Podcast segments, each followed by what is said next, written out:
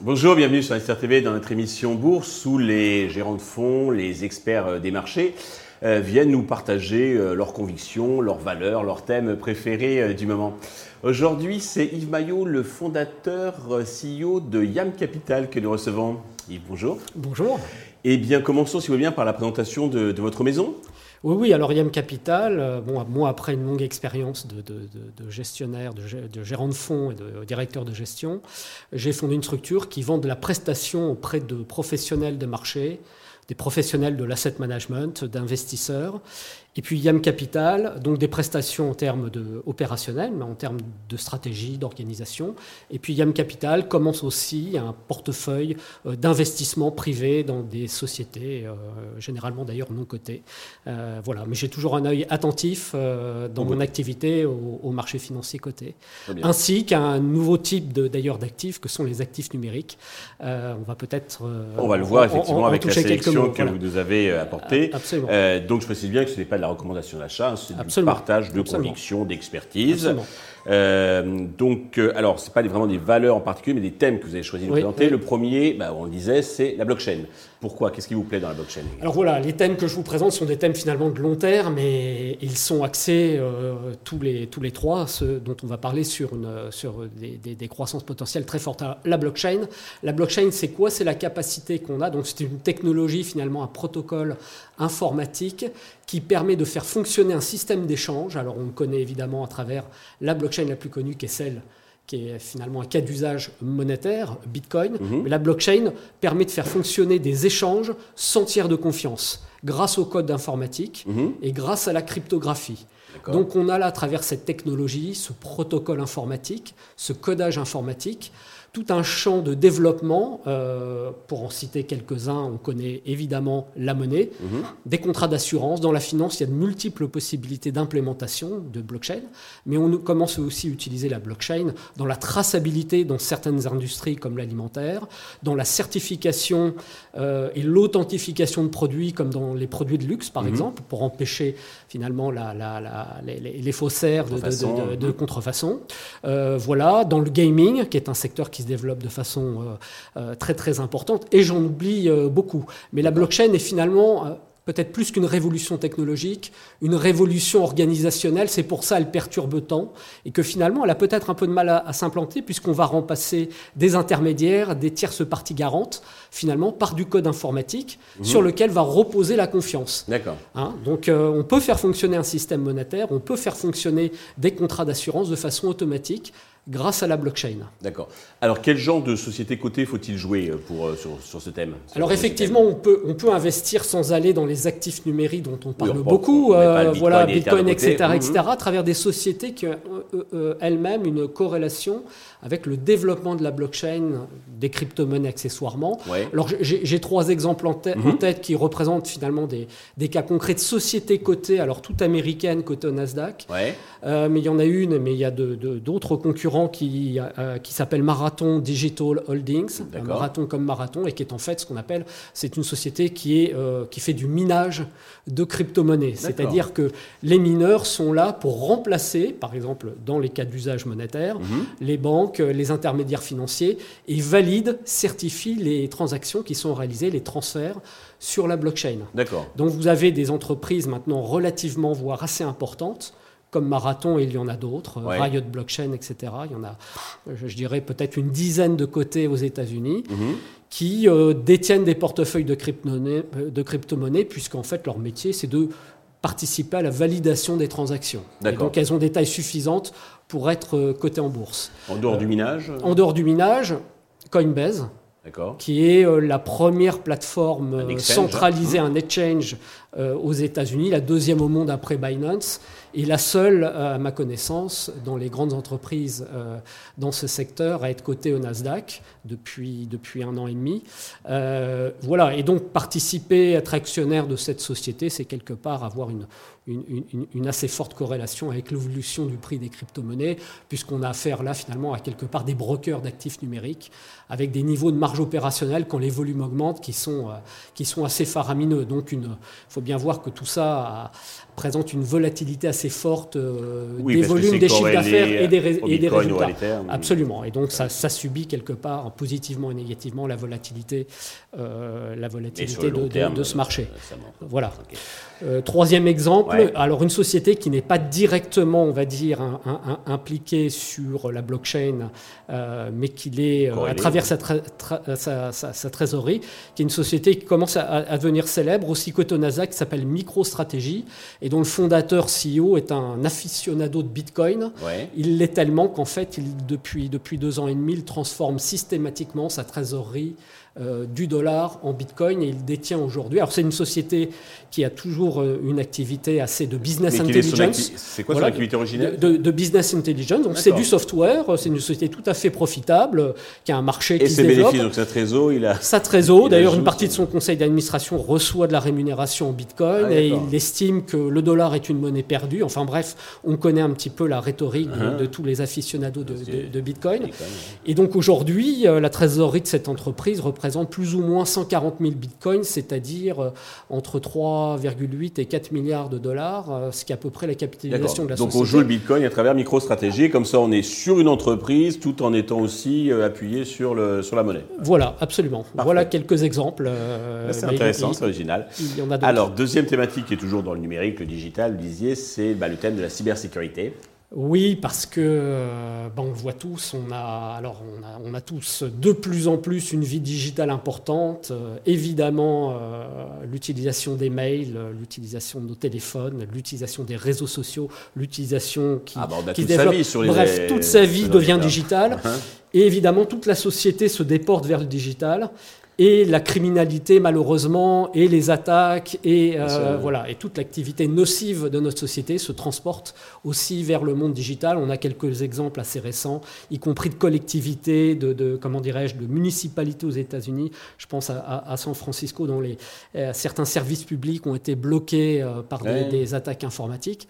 Et il faut bien voir que dans on a besoin de moins de serrures sur les portes, mais plus de, protection sur les ordinateurs. Totalement. Totalement. Et il faut bien voir dans ces pirateries informatiques, ces hacks, puisqu'il y a aussi des gens qui font ça pour s'amuser historiquement, euh, on est quand même à 95% environ, c'est ce qu'on estime, dans vraiment de la cybercriminalité. Alors elle peut être, elle est très souvent d'ailleurs purement, euh, comment dirais-je, de la criminalité qui cherche à obtenir ce qu'on appelle des rançons hein, à mmh. travers euh, ces, ces, ces, attaques, ces attaques numériques. Ça peut être aussi le fait d'État, d'ailleurs. La guerre aussi se déplace sur ce sujet-là, mais c'est tout à fait minoritaire. Voilà. alors, donc, quelle boîte pour jouer ce. Alors, et puis ce qu'il faut savoir, c'est que finalement, pour se protéger, les sociétés, les particuliers, même les sociétés, il suffit le, volume et la croissance malheureusement de tout ça est tel qu'il suffit déjà d'avoir une bonne gestion de ses mots de passe, euh, puisque l'essentiel des attaques passe toujours par le, bon vieux email hein, finalement. Donc inutile d'aller chercher des réponses élaborées, elles existent mais on peut se protéger de façon assez efficace euh, par, par des politiques. Société alors, euh, pour jouer ce thème? Alors, vous avez un certain nombre de, sociétés euh, comme la plus célèbre, peut-être la plus grosse cotée aux États-Unis aussi, s'appelle Palo Alto Networks, mhm. qui est une entreprise qui fournit un ensemble de dispositifs destiné aux entreprises pour protéger. les entreprises. Euh, voilà, hein. absolument pour protéger euh, bah, le cloud, hein, l'utilisation et le brassage et, le développement de l'activité dans le cloud. Mhm. Évidemment pour protéger aussi les réseaux. Euh, et puis elle fournit d'autres d'autres outils de protection au niveau des organisations, des architectures. Donc voilà, Palo Alto Networks est un est un acteur assez assez important. On peut en citer un autre qui est Juniper Networks qui a aussi un historique dans le domaine de la gestion des architectures réseau, mais qui fournit toute une palette de produits aussi pour les entreprises pour, euh, pour se protéger. Voilà donc des, des, des, des entreprises euh, cotées en bourse d'une certaine taille, cotées aux États-Unis, qui euh, permettent de participer finalement à, ce, à, ce, à cette problématique de la, la, cybersécurité. Très bien. Voilà, qui connaît une croissance très très forte encore une fois. Ok. Troisième thème, alors souvent il y a un petit peu du digital numérique, même s'il y en a dans, dans ces ce secteur, c'est les santé pharma. Oui, parce que on est, enfin là, ce que je vais dire est un peu des lieux communs, mais on est dans une, euh, on connaît une démographie vieillissante en partie, en partie dans les, en particulier, pardon, dans les, économies développées, mmh. mais pas seulement. En fait, finalement, on, va avoir une planète qui va encore progresser dans sa population, mais, mais à, euh, l'échéance de quelques décennies, va connaître un, vrai vieillissement global de sa population, et donc euh, qui dit vieillissement dit besoin accru, même si l'espérance de vie augmente toujours pas partout, mais besoin accru en, services de soins et évidemment en médicaments. Et on a parallèlement, euh, comment dirais-je, une, science, une science numérique aussi, une science du chiffre qui se met et du, et du comment dirais-je, du travail de la donnée qui se met et de la mathématique qui se met au service euh, de la recherche. Donc euh, il y a de multiples sociétés qui se développent dans le, le thème du développement des molécules. Euh, mais évidemment, le fait des grands groupes pharmaceutiques est aussi soit de développer en, interne de la recherche, soit de, procéder par des acquisitions, ce qu'on a vu euh, largement mais vous jouez plutôt les pharma qui laissent faire les, biotech et ensuite qui rachètent. Hein, on peut dire généralement que pour l'investisseur moyen, il est plus simple que d'aller fouiller de la biotech euh, côté ou non côté, d'aller vers des grands groupes qui disposent de franchises, de recherche développées depuis des décennies. Euh, voilà, donc euh, j'ai en tête des exemples en Europe comme euh, bah, le traitement de, de, pathologies qui malheureusement se développent encore, qu'est le diabète, le traitement du, diabète. Donc vous avez le, le, nordique, le danois Novo Nordisk, hein, qui a une franchise importante sur, dans, dans, dans, ce domaine-là. Et puis un autre grand groupe européen qui est AstraZeneca, hein, qui est intervenu sur un certain nombre de, aussi de pathologies, du Covid, de ces maladies, mais qui a une très forte franchise et ça représente dans l'ensemble de son chiffre d'affaires, euh, je crois encore à peu près un 40% euh, dans l'oncologie. Euh, Donc même si c'est bien valorisé, vous dites qu'il y a de tels besoins, enfin les besoins vont augmenter de telle, telle manière qu'ils ont une croissance encore. voilà, alors encore une fois, quand on se projette sur un horizon de quelques années, hein, parce qu'on est évidemment sur des secteurs tous les secteurs dont on parle étant des secteurs de croissance, évidemment, ils ne seront pas à l'abri, bien au contraire. Oui, de, il peut y avoir un peu de volatilité, des corrections, etc. voilà, mais des corrections trend, marché. disons, voilà, final voilà. est, voilà. long et, porteur. Et puis, dans ce domaine de la santé, on peut aussi parler de toute l'activité liée au diagnostic. Euh, donc là, il y a un Français bien connu, euh, dont, d'ailleurs le, cours de bourse a plus ou moins stagné depuis, depuis la crise sanitaire, parce que le secteur, d'ailleurs, dans sa globalité, a plutôt, euh, si on doit parler du plus court terme, contre-performé l'ensemble du marché, premièrement à cause de la remontée des taux d'intérêt, des, des, rendements obligataires sur la dernière année, donc a plutôt favorisé des valeurs cycliques et plutôt pénaliser des valeurs de croissance dont font, partie mmh. ces, ces, valeurs euh, pharmaceutiques. Et c'est Biomérieux, en fait, qui est un, voilà, un spécialiste des diagnostics. Et, mmh. et, là, on est aussi finalement à faire un marché euh, assez important en croissance. Voilà, donc euh, un acteur, je crois, de référence Français, sur ce sous-segment. Sur un, voilà. un, marché mondial, bien oui, absolument. est international. Ok, parfait. Merci. D'une manière plus générale, plus globale, comment voyez-vous les perspectives sur les prochains mois du marché?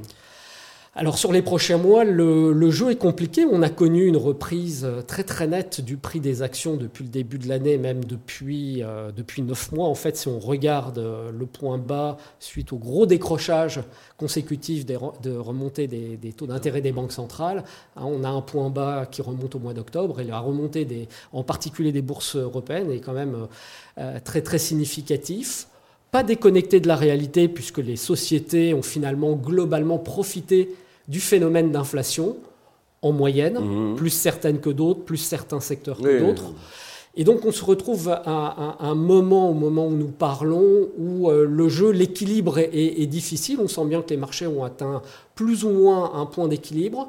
Ils sont, pour moi, dans les semaines et, qui viennent, sur ce qu'on appelle des zones de trading, c'est-à-dire que les perspectives sont valorisées, elles se sont largement réduites en termes de croissance, puisque après un Bourbon en 2022, on est sur des croissances de bénéfices attendues, en tout cas pour 2023, tant en Europe qu'aux États-Unis, autour de zéro.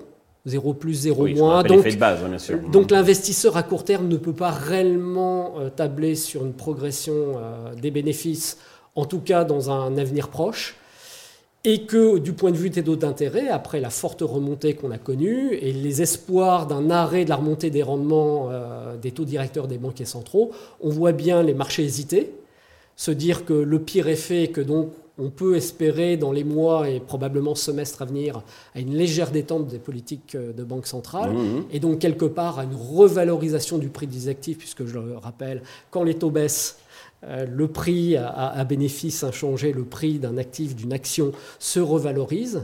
Oui, sauf qu'en général, quand les taux baissent, c'est que l'économie se ramollit, ou des salaires, ou tombe en récession. Et donc, on a cette espèce de jeu. Et là, actuellement, voilà, les investisseurs se disent, après cette forte reprise, euh, récession, pas récession, le pire des cas serait évidemment qu'il y ait un ralentissement fort, voire une récession dans les semestres, euh, les semestres à venir avec une non-détente des taux d'intérêt, puisqu'on a quelques sujets à très, très court terme qui sont, euh, comment dirais-je, un petit peu, un petit peu, un petit peu. Mais ce serait passager. Encore une fois, il faut avoir une vision qui est. Voilà. Donc il faut aller au-delà. J'allais dire, regarder au-delà de la mmh. rivière et puis euh, regarder les, les, les, potentiels de progression, de reprise de progression des bénéfices en 2024. Et là, moi, j'ai tendance à penser que les banquiers centraux, voyant les économies quand même ralentir, vont effectivement baisser la garde et euh, redonner un peu de mou à la valeur de nos monnaies, donc quelque part à permettre, voilà, à permettre euh, finalement une détente euh, dans ces perspectives et à, redonner un peu de voilà. Tout est dans le dosage. Alors à ce titre, il faut dire que les bourses européennes ont des niveaux de valorisation plus attractifs que les bourses américaines, pour lesquelles la comparaison entre taux d'intérêt, rappelons qu'on peut obtenir du plus de 5% de rendement sur le dollar à très court terme, et ça c'est un sacré concurrent contre la bourse. En Europe, on a des taux à 3, 3,25 euh, après la dernière remontée des, taux de rendement. C'est quand même déjà un concurrent à la bourse. Hein. donc euh, il est bien évident, quand on cite ces chiffres, qu'une détente des taux d'intérêt à l'avenir sera un formidable booster euh, pour le prix des actions. Mais là, il faut quand même euh, regarder l'avenir un peu plus lointain. Donc c'est pour ça que la bourse en ce moment hésite après cette très belle reprise mm. et n'est pas à l'abri d'une correction, euh, mais qui serait à mon sens pas très très importante. Ouais. Et puis sera palier. Quoi. Voilà. Yves, merci d'être venu euh, nous partager votre expertise, vos connaissances. Merci. à tous de nous avoir suivis. Je vous donne rendez-vous très vite sur Investeur Télé avec un autre expert donc, des, marchés qui viendra nous partager son savoir et ses convictions. Thank you.